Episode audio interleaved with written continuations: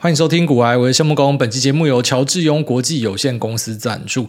近日最夯墨子行动电源姗姗来迟登场，功能强大，人手一颗，出门就带这一组，超强同时充电，五个装置，手机、平板、Switch 一次全上，一万毫安时的总电量，再多电子装置也不怕。自带两条充电线，Lightning 跟 Type C，出门不用再找线。和暧昧对象你一头我一头，感情和电量一起增加。支援磁吸无线充电，解放双手，展现绝对优雅，外加轻量二五六克，毫无负担。L.E. LED 萤幕显示掌握剩余电量，自带 AC 插头，直接把它插上插座，轻轻松松为行动电源充电，非常的便利。一百到两百四十伏的宽幅电压，让你走遍世界，随充即用。那我自己也是墨子这一颗行动电源的用户，我觉得它最方便的地方在于说，它可以直接插插座，这个深得我心。那再来，它可以去充 iPhone 啊，也可以充 Type C 相关的电子书等等的装置，同时呢，也可以做到磁吸，好，所以非常的推荐。那市价一颗是一九八零，现在国外的优惠价是一五八零，运费一百块，优惠只有到六月十号，有需要的可以把握这次的机会。这边提供给所有需要的朋友们，可以参考我们的资讯相关的链接跟说明。这个礼拜在 Netflix 上面看了一个很好的剧，叫做 Beef B E E F，那直接翻译就牛肉嘛，但呃，它的意思应该只说有过节、有嫌隙、结下梁子那个 beef 啊，就是两个人之间有 beef 的意思是这样子。那这部剧的开始呢，就是叙述两个有 road rage 的人，就是两个路怒症仔在路上那种被人家按喇叭或者理智断线，干不知道怎么看到那开头，我觉得那两个人就是我，就是以前的我，还没有生小孩之前的我，就是长那个样子。反正就是为了想跟人家输赢那一种，那他们两个呢，也就刚好天时地利人和碰在一起，所以产生一系列的故事。我前言就讲到这边了。反正这部跟《绝命毒师》不一样，《绝命毒师》是我要说服你说，你要先捏住自己的软蛋，忍住看三集超无聊的，然后后面你觉得越看越香，倒吃甘蔗。那这部不一样，我觉得这部从第一集开始就超赞，就是你看完就会叼住自己一路粘到底，所以呃非常推荐给大家。那同步也新增一本书到我的书单里面哦。那新听众不知道的，你在连接栏或者说古癌或者说 Telegram 的。贴文最下面，就只要是有单集贴文的最下面有一个古癌传送门，点进去里面就可以看到我的书单。那这些书单呢，都是啊、呃、非盈利的，就是说我没有去收受任何书商出版社的一个广告，然后来介绍这样的书。因为我觉得书是要进入脑袋里面的，它跟我们一般那种快速消费品，你拿来用、拿来吃的那个是没有关系的。但书是会进去脑袋，所以他妈有一些废书是没有办法呃去做这种。有对价的介绍，那也好在其实出版社也没有这样的预算，就算他有预算，那预算也超低，我也没兴趣。所以跟大家交代一下，就这些书呢，都是真心自己喜欢才放在上面，那也绝对不是要装逼。呃，我看了什么样的书？你要看？呃，就是很多那么干装逼仔在那种脸书啊，或者是各种社群上面，就是要。呃，塑造自己他妈很聪明的人设，就推一系列的书单。但是我发现我做的事情跟他们一模一样，不过还是要强调，就是我的书只是我自己觉得好看。那那些书呢，可能有些觉得说跟财经没有关系，或是有时候蛮跳痛的，那就是单纯自己喜欢就把它放上去。那有些听众可能想说，哎，你在看什么东西？所以我就顺便把我自己的读物分享给大家，是这样。他们有一个啊。demonstration，它不是一个，假如我要展示说，哎，我的品味是怎么样，或者说那个书是有呃什么样的逻辑跟脉络，一定要从第一本看到最后一本之类，没有这样的东西哦，那个就是自己喜欢的东西，把它放到上面。那也好在有听众提醒我看书啊，不然真的会忘记看书。就像是我的粉专，我每天都强迫自己上去写一篇文章。为什么？因为不写的话，我真的会跟世界脱节。我可能真的就是每天打电动，然后打到什么五十岁之类的。所以，那有一点东西强迫自己要浮出来，我觉得是还蛮不错的。因为像是强迫自己要做一些产出跟输入。那呃，新找的这本书呢，我觉得还蛮有趣的。它的作者是 Václav Smil，他是呃一位。干嘛就东欧国家其中一个地方的人，然后比尔盖茨想苏阿兰，我觉得比尔盖茨非常喜欢他。那啊，这本书我觉得蛮有趣的，叫做《这个世界运作的真相》，然后他用大量的数据。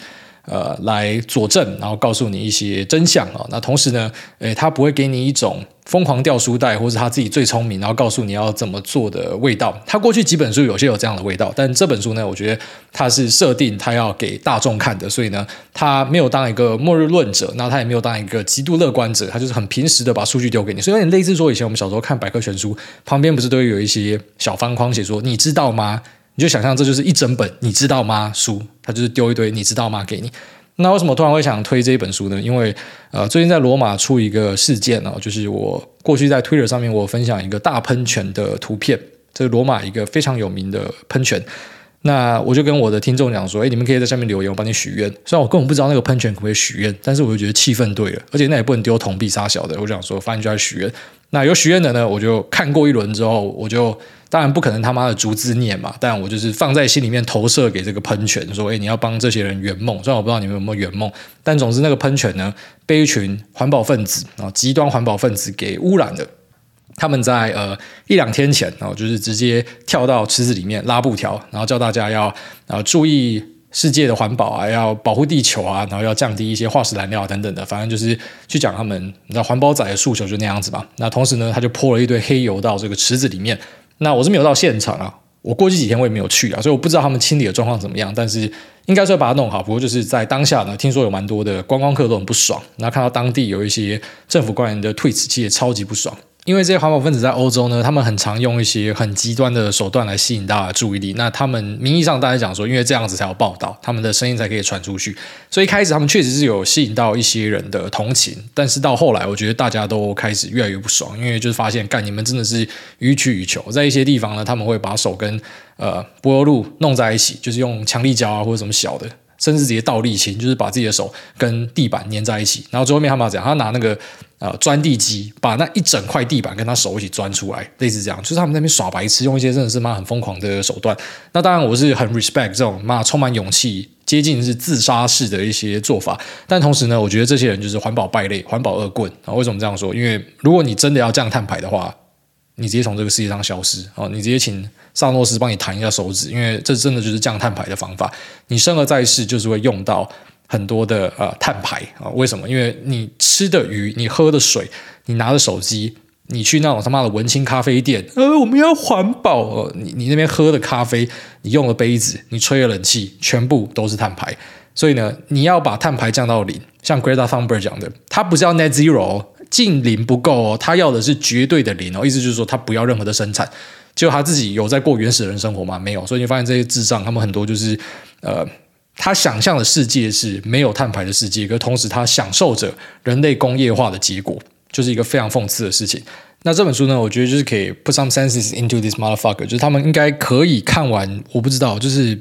如果你不是白痴的话，你看完应该就稍微会理解啊。你吃了一碗生菜，你吃了一碗虾，你以为是他妈有人去那边用手抓，抓完之后妈徒步送给你吗？不是哦，那是工业化生产，那可能是有渔船出去弄的，然后之后再回到岸上的时候呢，还要包装，也是要有工厂，也会用到各式各样的润滑油啊，呃，工业的器具，那最后面呢要上卡车载到你这里，那同时它在过程之中也会排放很多的碳排，用到汽油，用到柴油，用到电。用到一些大型机具，什么都会用到，所以呢，呃，谁知盘中餐，粒粒皆辛苦啊，差不多这个意思。就是你现在吃到的每个东西，它之所以可以这么便宜、这么容易的取得，在每个超商都买得到，那个是大量工业化的一个结果。所以你在享受工业化的结果，然后你他妈在那边讲干话。那讲白一点，这些人其实就是反人类，因为他们要的东西是要人类消灭才可以办到。所以我一直都觉得这些人是最邪恶的。呃，愚蠢也是一种邪恶。虽然他可能目的不是反人类，就是我假设跟一个妈环保分子坐下，他真的听我讲话的话，我说你反人类，他直接哭，你怎么会反人类？我最喜欢我妈妈之类。可是他不知道他做的事情就是反人类，因为要达到你的那个目的，人类就是必须要消灭。所以我觉得这些人他妈真的是脑袋有问题啊。那看这本书之后呢，哎，相当程度可以改善这件事情啊。当然这本书它不是去对这些环保分子宣战。只是他可能前面几个章节看完之后，我觉得环保分子就会醒来啊。那后面几个章节，包含说跟你谈一些风险，那全球的一些大型危机啊，那可能大家会有一些认知的偏差等等。我很喜欢这种关于数据，然后跟一些所谓真相的书。然后最好不要给我太多指导期，我自己会做判断。你只要跟我讲数据，你只要跟我讲一些真相。那同时呢，呃，接下来的这些意见或什么小的，那应该是我自己要产出。我不喜欢那种作者给你太多指导期的东西。所以他之前几本书，我觉得有点那种指导期的味道，我不喜欢。呃，他也是主张那种。气成长的哦，气成长是我一直吐槽，我觉得超白痴的一个 idea 啊。不然说现在开始有一些书很红嘛，什么少即是多什么的啊，我们应该放弃成长什么的，我都觉得那些人都脑袋有问题。一些学者关在象牙塔太久，就会讲这样的干话。但是呢，我的习惯就是呃，我不喜欢。因为一个人讲某句话，就把他说的当废言哦，就是他的一些立场，在过去上，我看是觉得，呃，有一点不认同。但这本书是 OK 的，我觉得这本书是还蛮值得拿来参考的。就是说，其实每个人都有很不错的想法啊，只要他是很认真在耕耘，很认真在研究，只是最后面可能你知道，就大家看一样的数据，有些人就是会得出出跟你妈妈完全不一样的观念，那我们就互相尊重啊。所以，其实我会知道这个作者，是因为我想研究比尔盖茨为什么买一堆田，他到底看到什么样的东西。那我在思考说，是不是我在台湾也要开始买一些田？所以才会去研究这个作者。然后后来发现这一本我觉得很不错，所以在这边稍微跟大家介绍一下。我刚好是遇到了这个呃。一群环保败类在那边恶搞，然后突然想到，哎，这本书其实蛮适合在这时候推荐给大家的。那大家可以参考看看。然后在我的书单里面可以找到一些连结。那这连结是虾皮帮我们找，呃，就是他在他网站上最便宜的选项。那如果你觉得这边没有比较便宜，就去别边买，或者你去图书馆借也都没有问题。然后在这边跟大家推荐一下。那接下来跟同事肥宅的朋友们分享一个好消息，我就是那一天看 Tech Two 的财报，然后有注意到他在 Earnings Call 的 Guidance 里面有提到说，在二零二五年的财年，二零二五 Fiscal Year 呢，呃，也就是二零二四年的四月到二零二五年的三月，他们会缴出一个 A billion 八十亿的 Net Bookings 净预订收入，那这个收入是远超大家的预期。那可以交出这样的一个漂亮成绩单，然后还含呃 one billion 就是十亿美的 unrestricted operating cash flow 呢，它一定是推出了什么样子很屌炮的大作哦。聪明的你应该马上就想到这一块。那有什么可能的作品呢？二 K 系列，我觉得不会是啊，因为二 K 系列每年都在出了，所以它没有什么呃特别令人有印象的部分。那有没有可能是辟邪狂杀呢？我觉得也不是哦，因为辟邪狂杀在前阵子他们刚停掉线上版的更新，就是他们停更了。还是可以玩，但是它不会再更新了，因为他发现呃入不敷出了，然后就是说去维持线上版的运作，呃，他必须投入大量的成本，可是呢，玩家不氪金。说到这个，我真的觉得玩家氪金是一个美德了。我不知道为什么现在看一些呃电玩的讨论区或是一些 App Store 的评论，然后就一堆，干我真的不知道这些人是怎样痴迷不知米价嘛，就整天在那边评论什么啊，这个游戏公司都只想赚钱，你一定要氪金。废话，干你不氪金，他妈他们赚啥小？你不氪金，他们赚啥小？让你看广告，你要不爽，当然就是要氪金啊！他只要不要让你很过分，就是说什么干，你今天氪氪到他妈伺服器第二名，然后你还要再继续氪。有些游戏真的很过分，就是你已经氪到变那种超级大氪长，然后你可以直接有电话通天听打给公司，甚至你自己就类似是 GM 的角色，就这样子，你还是干不赢一些玩家，那这样就真的很过分。啊，可是呢，我觉得一般的游戏就是他要么直接跟你买断，我觉得买断是比较好的啊。如果说不是买断的话，那你可能就是要适量的氪金才可以继续玩下去。所以啊，当然当免费仔是大的选择啦。我只是当免费仔，然后出来嘴那些付钱的，我觉得看那超奇怪，到底是他是什么世界啊？那就是这款游戏呢，没有什么人付钱啊，所以你看公司就是没有办法养啊，这个游戏没有办法再继续做下去。那最后面损失的呢，我觉得就是众多的玩家啦。但这也是一个市场投票的结果，因为毕竟他们的另一款线上游戏哦，GTA 五的 Online，那就是维持了从二零一三到现在吧，哦所以超过九年，快要十年了。那这么久的游戏呢，可是到现在都还是有持续不停的鲨鱼卡的收入。哦，鲨鱼卡就是他们的线上氪金的一个制度。那这边我稍微跟不懂电玩的朋友分享一下，因为我觉得蛮有趣的，但可能只有我觉得有趣啊。但我稍微聊一下，为什么我觉得呃这个。GTA 的线上版呢、哦，它为何会比《碧血狂杀二》的线上版《Red Dead Redemption 二》的线上版来的有可玩性，然后玩家会更加愿意的去氪金？那首先先讲一下背景啊，《RDR 二》《Red Dead Redemption》《碧血狂杀》呢，它的背景是在老西方，就是美国西部拓荒的时候。那你扮演的角色呢是 Arthur Morgan，他是一个 outlaw，他是一个呃法外狂徒，就是他是一个怎么讲，就是犯法仔啊。只是那时候的犯法仔听起来蛮帅的这样子，那你就去体验整个大西方的生活。那其实有很多人是在呃他的序章就直接退坑了，因为序章呢你就必须骑着马走来走去，然后大家觉得说靠北哦，这个游戏根本就在观光。虽然它的景做得很漂亮，虽然它的呃各种素材。那像素都做得很棒，跟地图的互动也很棒，可是好像是一个西部导览的游戏，你就是骑着马走来走去，那解一下任务又要再骑着马走来走去，然后等到可能到中后期呢，你才可以解锁快速旅行，所以很多人就觉得受不了，干到底什么烂游戏？我知道蛮多人都是这样退坑的啦。那有些实况组呢，因为他们必须要去玩这些最新的三 A 大作来巩固他们的受众嘛，那也是在开头就疯狂的抱怨说，干也太扯，这游戏也太慢。那可是玩到后面呢？没有人不哭的啦，不夸张啦，没有人不哭的啦。所以这一款游戏呢，一定要买哦，真的一定要买下去。那虽然在单机的剧情上，我觉得这款比 GTA 更加的深刻。虽然 GTA 五的剧情设计也超棒，但是这款的剧情真的是，呃，我觉得是 Top Ten 啊，绝对是 Top Ten 的有史以来最强大的剧情设计。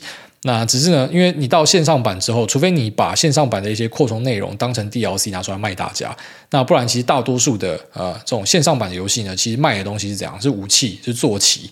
那武器跟坐骑呢，诶，当然其实卖这个东西也是可以赚很多钱，只是为什么在 RDR 上没有办法行得通，可是在 GTA 上可以呢？因为最大的差别是一个是老西部，一个是现代的 LA 啊，算是 LA 啊，但是游戏里面把它称为是 Los Santos。那因为在老西部里面嘛，所以你就知道说这个马你再怎么样买，它就是一个马哦。你让这个马升级到比较强的马啊，它就是一只马，它终究就是一只马，它还不会有一些很夸张的行为，它不会说可以飞上天还怎么样的。那那些老火枪，它就是一个火枪，所以就是那样子，它没有办法有很强的一个扩充性。可是我觉得 GTA 的设计就不一样，因为它是在现代，所以呢，它真的是把各种玩家的幻想全部都放在一款游戏里面。这也是为什么这款游戏是史上最卖座的游戏之一。然后它可以让这么多人叼住，然后它可能新一款出来，我估计啊，一定又会在破纪录的卖出很夸张的销量，除非它呃做了什么样的大雷。那就因为它的这个故事是在现代哦，所以呢，它融入了非常多的元素。首先就是说，在 GTA 里面的车子呢，它是跟现实中的车子去致敬，它取了不一样的品牌名字，可是就来说，你都找得到对应的。好像可能宾士呢，在里面就是有某个牌子，那宾利呢，在里面就是有某个牌子，然后直接把它整个产品线都复制进去。所以，诚如它的名字 Grand Theft Auto 就是偷车贼的意思嘛。那他把呃载具的部分做得非常的完美。它的物理操纵呢，是找日本一个在做街机的专业团队做出来的。所以，它在载具的操纵上呢，它不会输给专业的赛车游戏啊。这点真的非常的厉害。那如果你有玩过其他三 A 大作有驾车内容的，比如说像是 Cyberpunk 二零七七，它后面 bug 修好之后，这款游戏会给它超高的评价。但是它在开车的体验上远输。GTA，然后后来知道是 GTA 的这个物理设计什么都是有非常深度的研究，然后各式各样的车子在里面都开得到。然后除了刚刚前面提到的那一种品牌车系啊，然后一些实验的车种，然后或者是在电影里面才会出现的零零七的机枪车，然后或是回到未来的那一台漂浮车，在游戏里面也都完美的去把它复制出来。那载具呢，从船到直升机到飞机战斗机。各式各样的汽艇，或者说特殊的火箭背包，你想得到的，在游戏里面全部都做得到。你在电影里面看过的，在游戏里面它全部把它搬出来。我觉得就是这一点，让大家呃氪金氪到甘之如饴啊，疯狂的呃灌钱进去。然后再，它真的是塑造一个游戏里面的第二人生的感觉。因为你除了可以去买各式各样的载具之外呢，你在游戏里面可以买房子。那房子的内装也都是非常的仔细哦，所以我知道有些那种真的是很。哈扣的玩家，他就会进去他的房子里面，然后玩房子里面的电玩的小游戏，然后或者是就坐在沙发上，他就这边挂网，他觉得很爽，这是他的房子。然后这个房子的选择也很多，从一般高楼大厦的 penthouse，然后到可能小平房、破旧的房子。然后或者是一些高级的住宅，那这些住宅呢，他们每个里面都有自己的内装，而且都是非常的仔细，也有放很多的彩蛋，可以在里面喝饮料什么小的，真的很多人就非常的着迷在这件事情上面。然后它有一些大型的更新，可以让你去解各式各样的任务。在商业不动产上呢，就像说你买了一个帮派的呃集散地啊，那这个建筑呢，它本身就可以去执行一些帮派的任务，你也可以跟一些游戏里面的玩家互动，或者你买了一个军武的地下碉堡。那它就有专属任务。你买了一个夜店，那这个夜店就好玩了。你还可以跟 Doctor Dre 一起解任务，然后以及他们签了好几个 DJ，让这些 DJ 在游戏里面有自己的 avatar，然后在你的夜店里面放歌。你就想，很多人真的是为了这些东西疯狂的投入大量的资金，因为他在执行一个在现实生活之中他可能没有办法执行到的东西，而且这些东西不是幻想出来的，因为你真的会看到 Doctor Dre 在里面。那或是像它里面的有一个电台，它电台有好几台了啊，其中一台的主持人，好 Pop Song 那一台是 Cara Delevingne，就是一个非常有名的超模。那其实很多人就是会在里面听他的呃一些播报，光是这样他就很过瘾，就在那边开车然后听他的播报。所以我觉得他就是掌握了人性啦，啊，掌握了那种你可能在现实生活中有太多想得不可得的东西，他全部搬到游戏里面，然后全部实现，然后外加可能游戏团队对人性的观察，洞察到一个很可怕的境界，所以他真的是让大量的玩家乐此不疲的疯狂氪金。我觉得他的下一代作品应该是非常夸张。稍微跟大家分享一下，就是呃，这款游戏除了带给我很棒的一个回忆，然后跟现在我比较少玩了，然后跟那种就游戏上的体验之外呢，我觉得它对我造成很多思想上的影响。因为它为什么可以这么成功这件事情，我想了很久。然后最后面可能在自己的生活之中，就是我在思考很多东西的时候，我都会去想说这个东西有没有办法去量化。哦，就是当然量化思维这种东西是大家都会讲说你要量化思维，可是可能每个人的那个启发的点不一样。那我的启发点就是发现这款游戏它为什么可以赢别的游戏赢这么多，就是它的那个扩充真的是非常的可怕。哦，所以。这边稍微跟一些不知道，就是你可能没有在打电动的人分享啊。如果是有在打电动的话，可能不知道，就可能大家都知道我在讲什么。不过就是稍微交流一下。好，那接下来快速的聊一下中国制裁美光的一些想法。那直接这样结论，就是我觉得影响非常有限啊。那可能跟一些你在报道上看到的不一样，就是这个也不是说怎么故意要唱反调啊，但是我自己算一算之后，觉得说应该是影响有限。那我稍微讲一下自己的看法。那首先呢，就是机体它本身已经可以视为是一个大宗产品了，所以它是跟着景气循环在走的。所以最重要的是注意说这个景气循环的底部走出来了没？那目前比较需要担心的就是说手机延后复苏，这个影响重大，因为手机的出货占比是非常大的。那可能 data center 呢，在今年的不知道二 H。明年的 Q1 就会好转，但手机现在没有人可以直接讲说什么时候会起来，所以我觉得景气循环才是一个大重点，不是中国的封杀。哦，结论是这样子。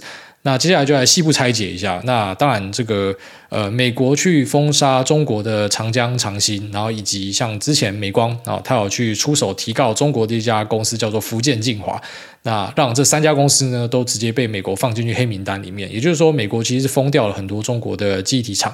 那相对的，中国现在找到机会，当然也会直接反手来封锁你。那他用的理由是说，可能有一些国家安全、治安的问题。那大家都知道这个是睁眼说瞎话。那其实美国去封中国的时候呢，也是有一点这样的一个味道啊，就是大家立场不一样嘛，都觉得妈你可能会搞人，所以就把你封掉，等于是一个呃大国之间的博弈。那现在中国就是一个报复的行为而已。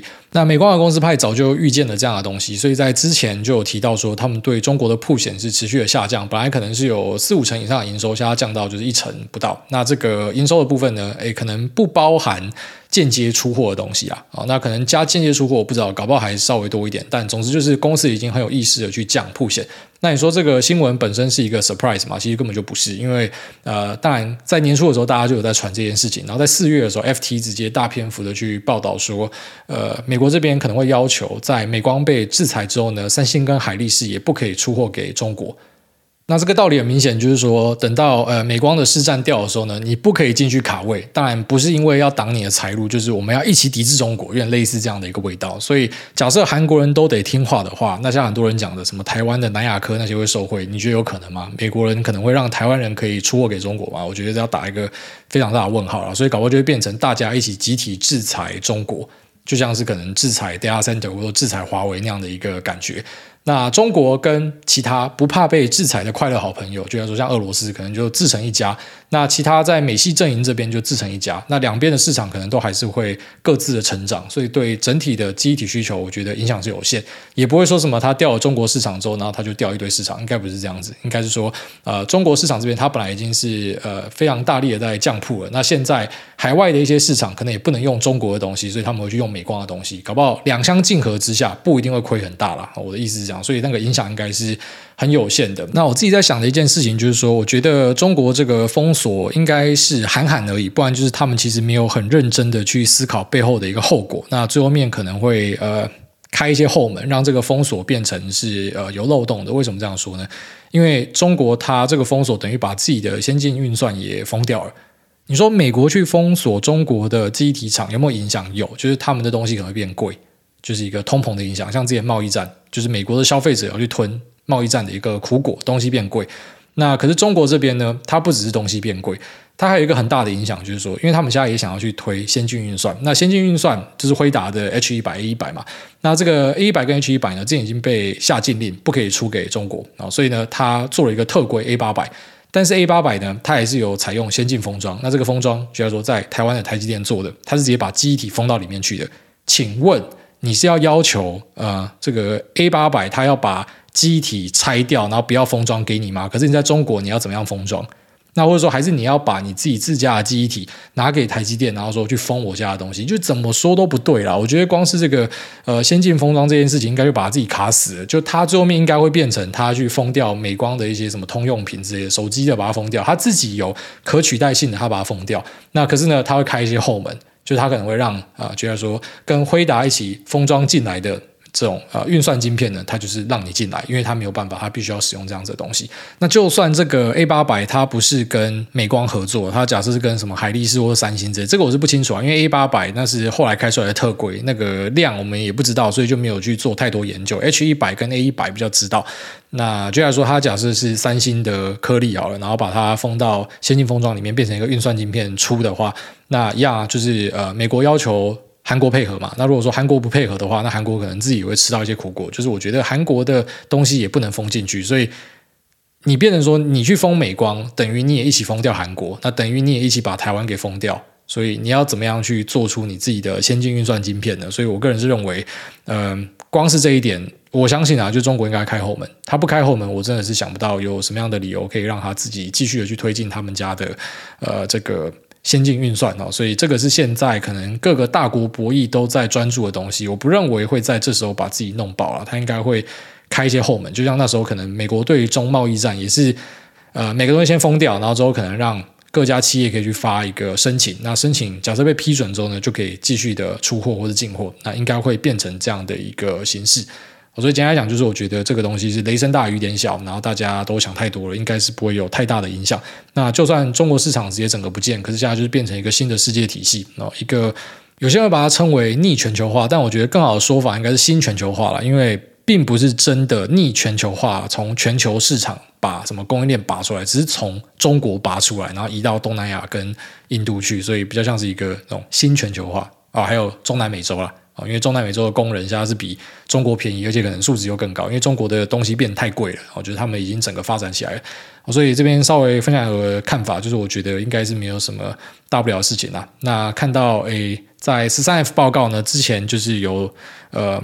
新闻网站统计说，有大量的公司把美光卖掉。那有些人就想说，诶，是不是这些公司是先知？我觉得应该就是啊，就是他们知道这件事情，所以决定要把美光卖掉。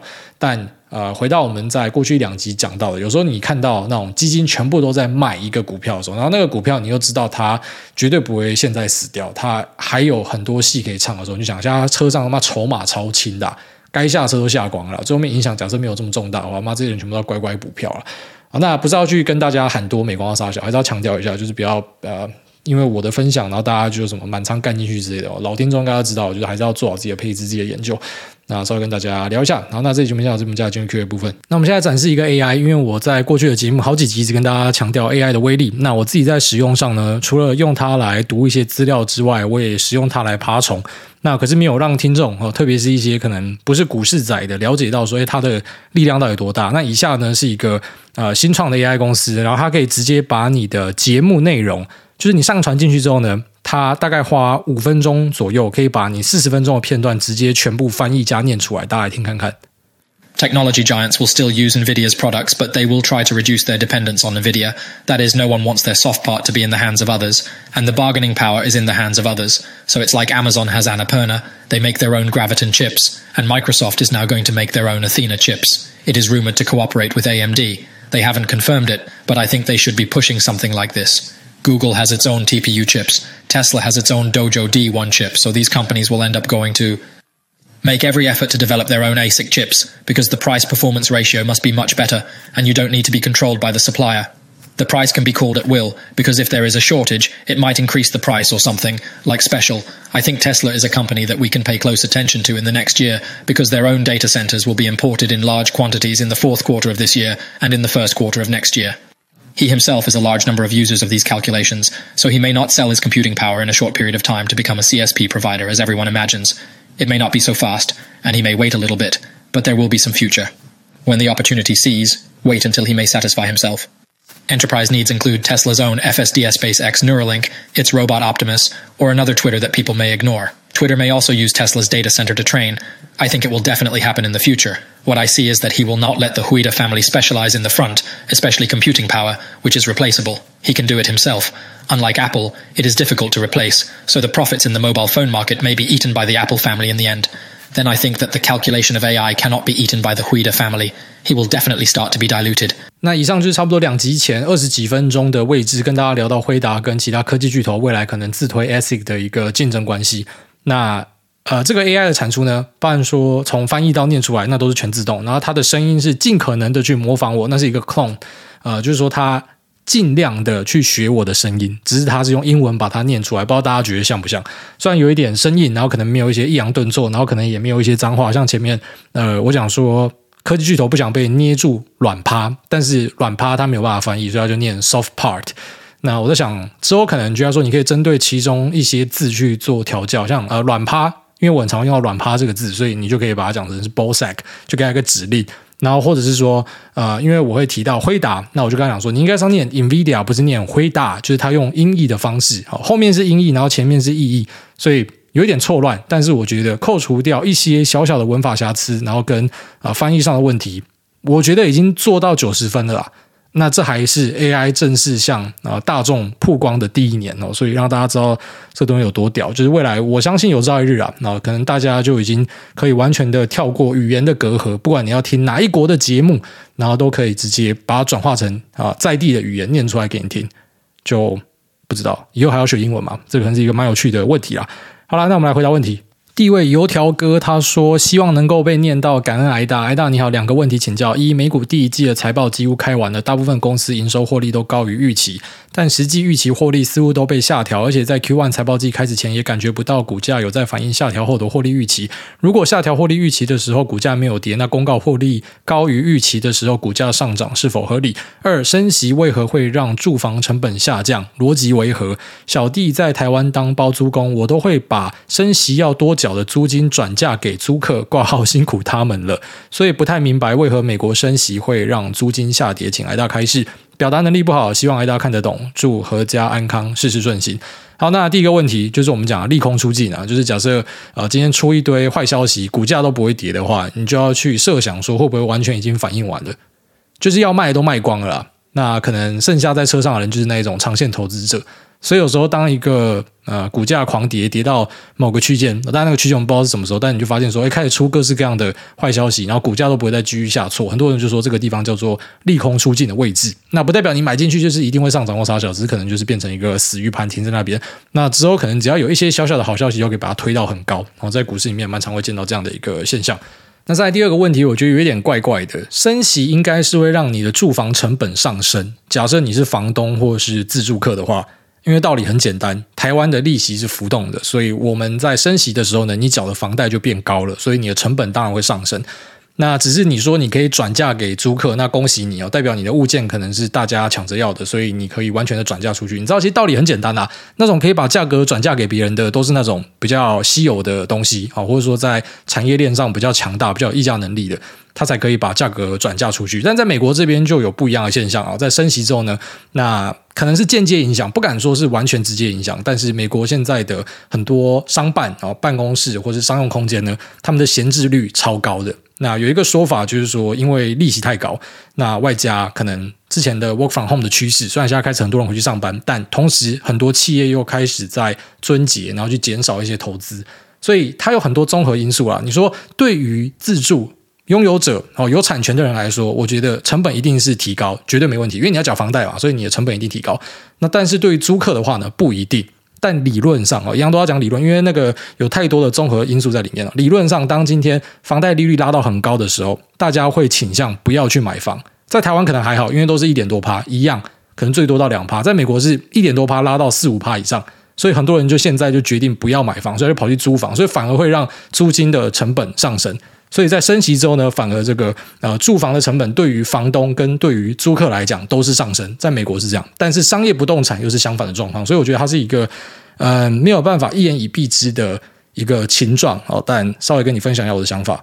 下面一位桃园大鼓祥平，不是有太多大鼓祥平，所以我真的不确定哪个是念过。那反正他很短，念一下梦工红感。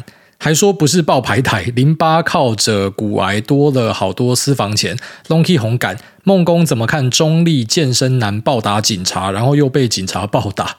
诶，这个新闻昨天好像有一个辩局跑出来嘛，然后说其实他不是先动手，是警察先喷他之后，然后他就去扁警察，还是怎么样？但但他本来在店里面就是大闹了嘛。那先不管那个新的辩局哦，这样本来看到的画面就是他已经坐在地上，然后警察跑去扁他这件事情，我是觉得警察是错的啊。哦，就是如果今天是他在暴怒的时候，你警察要扁他，甚至是他妈痛扁，有点超出呃合法的执法范围的扁，我都觉得 OK，因为警察要保护自己嘛。所以当他在那边哑笑的时候干，当然是他妈直接扁他，我觉得蛮合理的，因为警察要保护自己。但他今天已经是被制服，他坐在地上的时候，你拿警棍去捶他，这个是很明显的滥权。哦，在我看来是滥权。但我知道在台湾的风向，大家都支持警察。那可能我这样讲，大家觉得说，哎，你是不是反对警察？警察那么辛苦，怎么想？但你要知道，就像之前美国在讨论那什么 defund the police，我说那人是智障。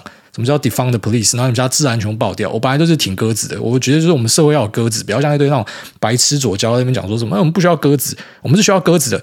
但是我觉得每件事情要拆开来讲啊。哦，如果强调，如果今天是在那边大乱斗的时候，你用超出一些这个合理的标准在贬他，我都觉得 OK，我觉得可以接受。但他是已经坐在那，他已经是被你制服了，然后你去贬他，这个很明显你滥权，然后我觉得这个是有很大的问题啊。好，那下面这个 Drunk Rick，他说我推的草东，昨天草东的新专辑《瓦合》已经全部上架，我最爱里面的刚，不知道国外大大有没有听过他们的歌曲？如果没有的话，务必去听看看。当然有听过啊，而且草东的票干超级难买啊。下面为这个蛇蝎喵喵，他说感情的世界没有逻辑，感谢科技的进步，让古癌来到我跟男友的身边，让我们在股海上少走很多的歪路。平庸家庭长大的我，根本不可能认识像您这类理财知识扎实、时机满满的朋友。目前还在积极的学习中，希望有一天可以找到适合自己交易的方法，再回来跟您分享。零五二六是我的男友小宇宙三十八岁的生日，希望您用热情的声音祝他。生日快乐！谢谢男友，你是这世上唯一比家人对我还好的男人啊！祝你们幸福安康。下面这个。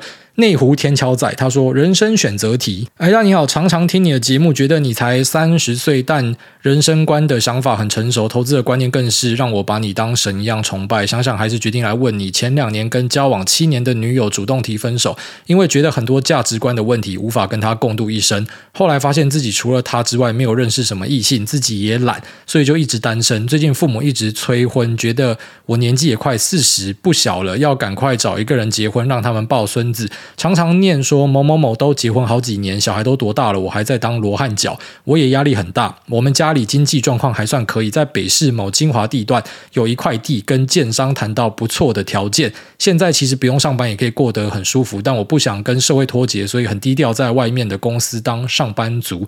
请问大，如果你跟我一样也快四十，虽然有点臭屁，但就是人家常常在讲的高富帅人生胜利组。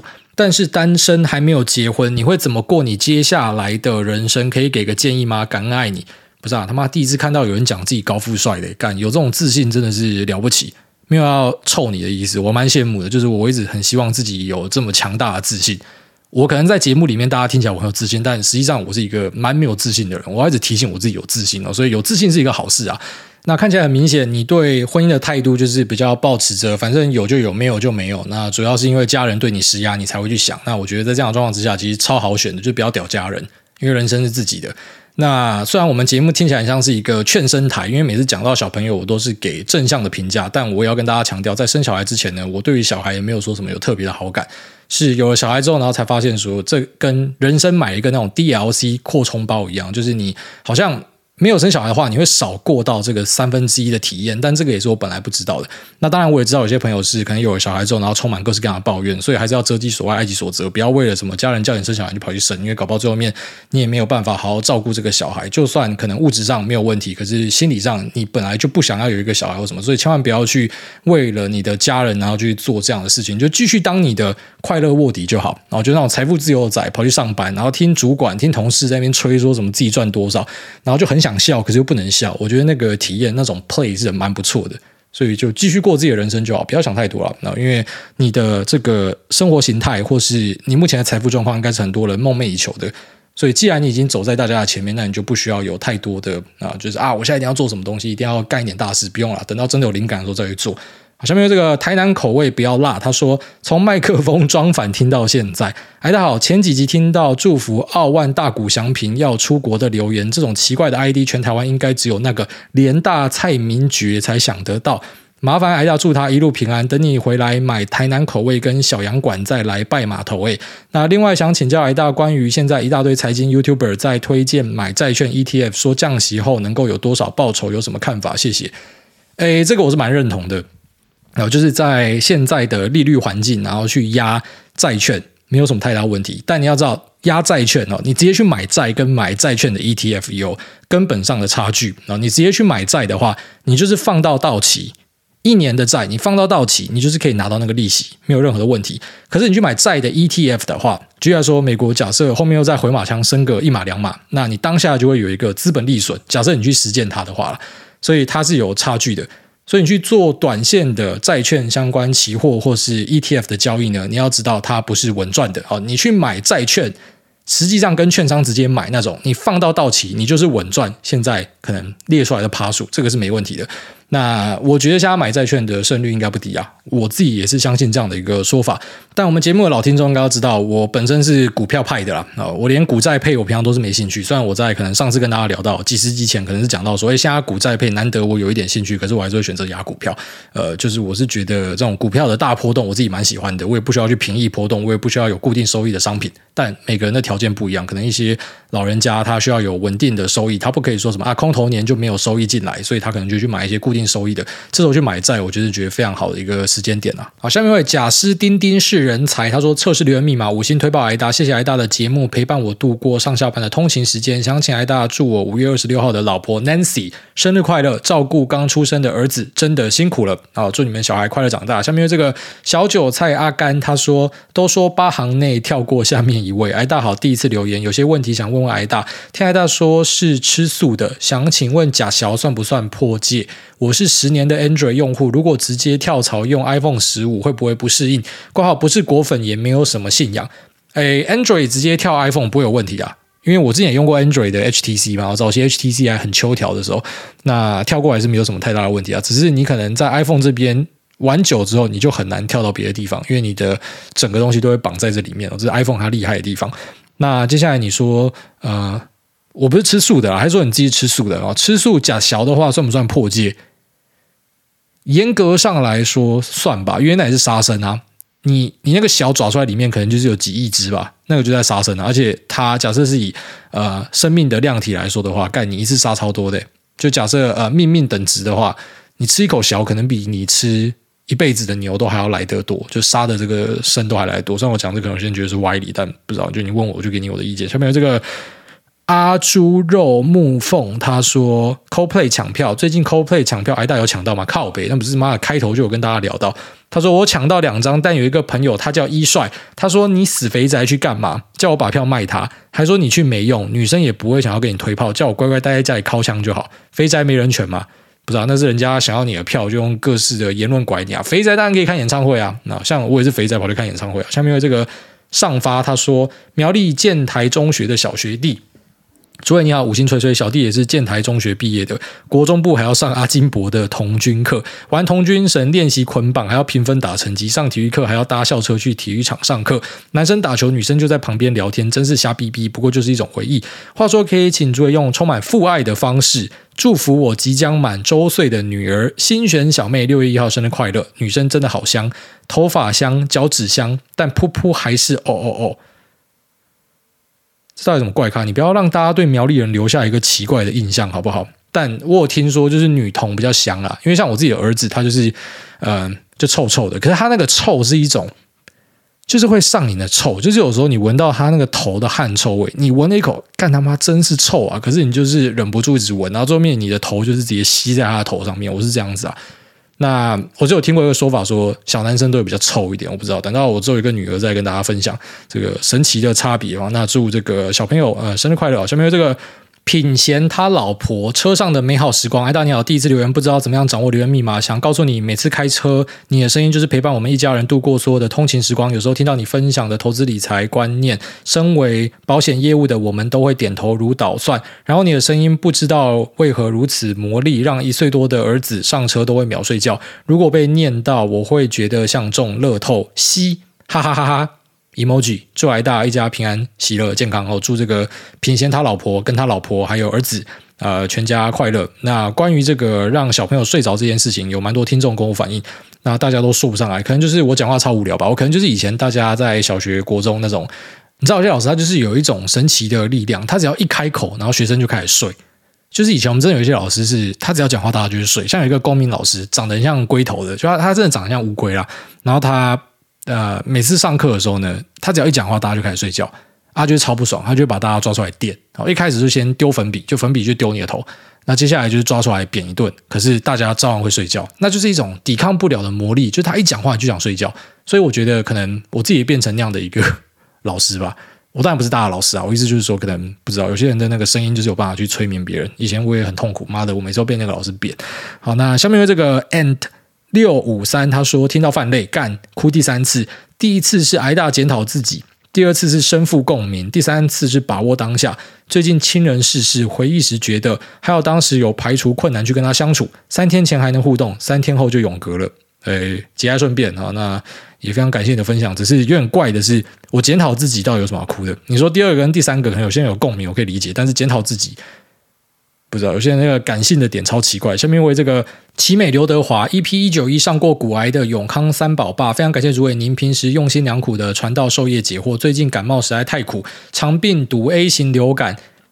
梅将军，我们家三个陆续感冒，晚上都三十八度，维持三天，抗战了九天，终于三个宝贝都痊愈了。也许是老爸魂发作，我吃一包药，感冒痊愈，晚上起来值夜班，看着 Nvidia 起飞支撑着我，好险！诸位现在在罗马躲过这波感冒，祝福全家平安，Lisa 和 Noah 健健康康。什么意思？现在台湾有什么大流行？是不是？在这边已经，嗯，怎么讲？就说 COVID 是没有人在意啊，所以你不会看到任何人戴口罩，也没有听到任何关于疫苗的事情的，就真的没有人在意。但我有时候想想，在台湾的环境，呃，某方面来说还蛮不错的，就是有一堆人，因为他们很怕嘛，就戴着口罩，所以可能自己生病，他们也会啊、自主的戴口罩。那你有时候就是自己是呃全车里面可能唯一一个没有戴口罩的，我觉得蛮爽的。就是你们都戴着，然后我就不用戴了。然后在这边就不一样，像我因为我现在又飞来西班牙，我跑来吃 churros。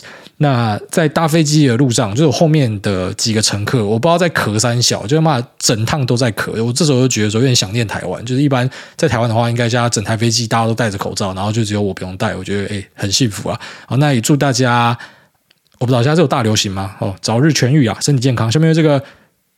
那个不会念，他是那个 Sanskrit 呃梵文梵文的 ID，五星支持，五星支持啊，非常感谢。下面这个我是菜鸡 Q，他说优质节目大推，所以好，小弟是股市新手，已经收听节目大概半年，最近研究产业的时候，那有些问题想要问诸位解惑。一小弟不太理解股价的基期为何差这么多，例如某集团公司的股价大概是三十到五十，但子公司的股价却在千元附近，两个股票似乎是不同位阶，而且永远也不会走到相同的价位。除了发行股数以外，还有什么因素会造成这么大的一个差距呢？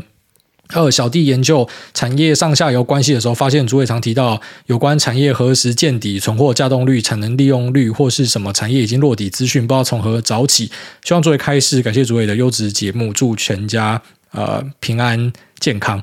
好，那第一个问题，你把一堆有的没有东西全部混在一起讲了，这跟基期没有什么太大的关系。然后再来，母公司的股价三十到五十，但子公司的股价在千元，你这个在讲说纬创跟纬颖吧？诶，伟创下也也也上去了嘛，但股价跟呃一个公司的市值，它不是一个绝对的关系。然后这个就是为什么我之前跟大家讲说，像信华，大家说，哎，干那股票超贵的，其实你不能这样看。但用估值来看，它是贵没错，但是你不能因为看到它股价两千多块，你就说它叫贵，因为你要看它的市值是多少。那这个是因为台湾媒体长期积非城市所造成的一个现象，就是我们很习惯去称股价最高的叫做股王。但这个是错的观念，应该是市值最高的才是股王，所以台湾的股王就是台积电，没有什么好说的。那台湾的第二大、第三大股王可能就是联发科啊、红海这样子的东西，应该是这样子，而不是用股价去排。因为我们一般去看公司规模的时候是看市值，没有人会看股价，股价乘上它的发行股数才是它的市值。所以这样你可能就理解，就是有些啊、子公司，哈，举例说，像之后技嘉会拆出去的技钢，那个技钢的。呃，发行股数一定比较少嘛，所以它股价可能就是高几率会比技嘉高很多，可是不代表这家公司的 market cap 是比技嘉来的大，不然这样我们听懂。那第二个，他说我怎么知道什么落底啊、存货稼动率或什么的？诶，一般这种呃消息，假设是要很准的话，都是要有一些业内或是研调的管道，那就是。这个才是我在节目跟大家分享，就是你可能在外面 Google 是找不到的东西。那当然有些东西你可能找得到，那是见报。只是见报之后，一般这个东西在股市里面你要拿来赚钱就比较困难一点哦。这就是什么我们说要有 Edge，你的 Edge 的来源可能是来自于你有一些产业的调查能力。那这个没有办法教大家，因为这个就是你要有一些人脉啦。那有了节目之后，它是有帮助我一点啊，所以你可以想象成说，我不知道，就假设你出来分享，搞不好你也可以吸引到一些业界人士，或者其实你本来就是业界人士，那就会有很大的一个帮助。那比较次要的方法呢，可能就是法说会啊。法说会如果说有密切追踪的话，有时候你还是可以走在市场前面啊。这个我自己去实测，我觉得还是 OK。就是法说会的东西出来，然后马上去看，那可能有注意到说公司的说法或是一些暗示，然后接着直接去下单哦。这时候应该都还是有蛮好的 H。但是等到可能新闻都在狂报的时候，就比较难去赚到钱哦。这是我的一些想法。所以你要去了解这些数字的话，你就是要有一些人脉跟管道啊。那我们节目会尽量的去跟大家分享可以分享的东西。那如果说你想要跟我有一样的能力的话，那要慢慢累积啊，那个没有办法一触可及的。有时候就变成是互相交换，你知道一些，我知道一些，那我们互相讨论交换。就像可能呃有一些听众他们是在做面板的。然后面板超熟，他们在很早以前就讲说，TV 价在涨价，所以我就在节目跟大家讲 TV 在涨价。然后那时候没有人相信吧，说干怎么可能会涨价？现在妈面板这么烂，然后后来就上报了哈，就真的是这样子。但呃，这个听众如果我没有这样跟大家分享交换一些讯息，我也不会有这样的一个收获。所以这真的是需要你去跟人家互动啊。那当然，你不要跟人家互动，你完全看法说会也是有机会，只是呃，你未必可以找到你要的东西。或许可以试看看去呃，跟你的券商人员要这个法说会连接，然后你直接在 Q A 问哦，那个法说会连接很多是可以在 Q A 直接去问问题的。那有可能公司就会告诉你一些线索。好，那再念一个好了，Marley QQ 他说，在饭店业打拼的甘苦人夫，五星吹捧国外大大，同为人父，真的很多事情要。懒趴捏着熬过去，希望可以透过节目鼓励还在饭店业打拼的伙伴们。这个产业很辛苦，股票飙涨，现场基层主管同仁真的都没有赚到，台湾都要退散。好，那这就是为什么要买股票啦。就是有时候你看到自己的公司超赚钱，然后自己没有赚钱，就会很堵然。为什么你是员工不是股东？那其实你是有选择，你是可以买股票的。就是以后就可能知道说，你还是要买一点股票啦，不然就可能要去找一些会配股的公司，你才可以参与公司啊的一些获利。因为不是每个公司都会把它的获利分给员工，而且在饭店业很残酷的一点是，哦，现在可能有好转，因为现在真的太缺工了。你知道之前防务人员，你知道为什么薪水会两万多块？大家都想说，防务人员不是他妈一堆人都不想做吗？干超累，为什么两万多块？不是，是因为两万多块就一直找得到人。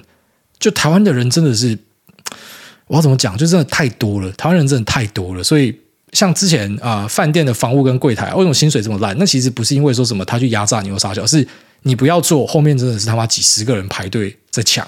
然后后来房务算是很缺，因为房务现在怎么讲？呃，新一代年轻人都不想要做这种劳力密集的东西，所以房务的薪水，我听说有些饭店有拉上去啊，但呃。就相较这个，你现在看到饭店的获利可能都还是蛮惨，那没有办法，那个就是劳工、呃，有时候他怎么讲，他就是没有办法参与到公司的获利啊。可是你也换个角度说，当公司今天可能赔到烂掉的时候，你劳工照拿薪水啊。所以假设你真的想要呃参与公司的获利，很简单，直接去买股票就好，就买一点，或者直接去找那种会配股给你的。那也希望你顺利，不要再遇到一些台湾雕。那这边拜拜拜。